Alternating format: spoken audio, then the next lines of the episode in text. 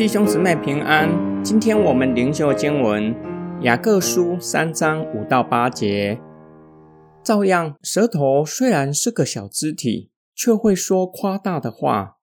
试看星星之火可以燎原，舌头就是火，在我们白体中是个不义的世界，能污秽全身，把整个生命在运转中焚烧起来。而且是被地狱之火点燃的，各类飞禽走兽、昆虫、水族都可以驯服，而且都已经被人类制服了。可是没有人能够制服蛇头，它是喋喋不休的恶物，充满了致命的毒素。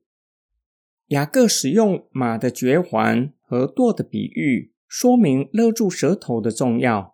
若是能够勒住舌头，就可以控制全人，让全人进入信仰成熟的地步。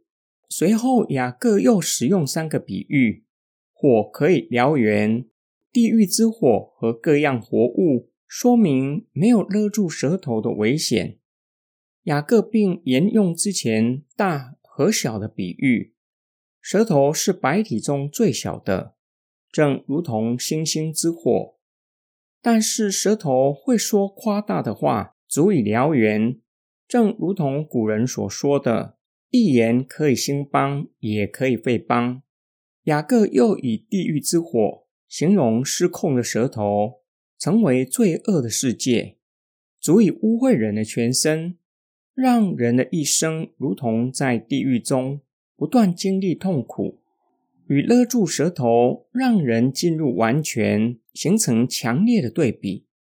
最后，雅各以天地万物都被人制服，强调舌头无法被制服。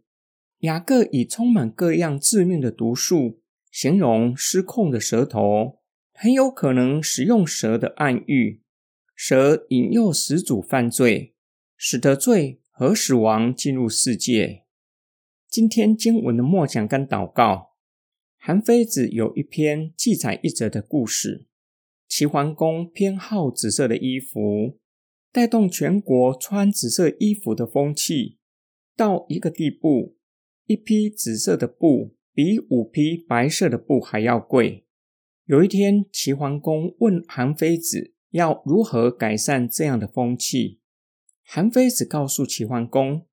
只要告诉周遭的人，你讨厌紫色衣服的气味。这个时候刚好有大臣穿紫色的衣服上朝，齐桓公就说：“你稍微退后一些，我讨厌紫色衣服的气味。”很快的，在三天之内，紫色衣服就退流行。雅各教导我们，失控的舌头是个不义的世界。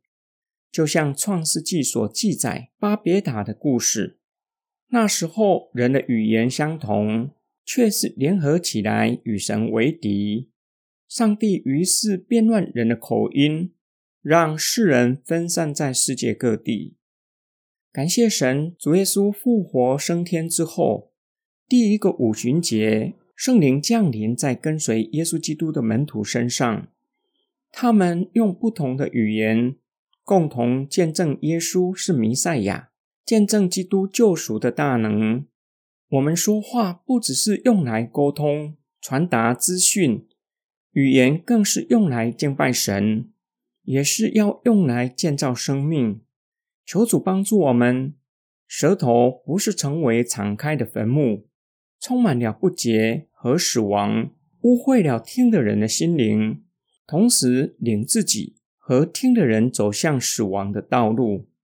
积极面要让语言充满神的能力，引领人归向神，让人的生命被圣化，走向生命之道。我们一起来祷告：爱我们的天父上帝。有些时候，我们不经意说出一句话，无知的伤害人的生命。求主赦免我们的罪过。并求主帮助我们，时常说造就人的好话，让听的和讲的人的生命得着益处，生命被建造起来。一同将荣耀归给你。我们奉主耶稣基督的圣名祷告，阿门。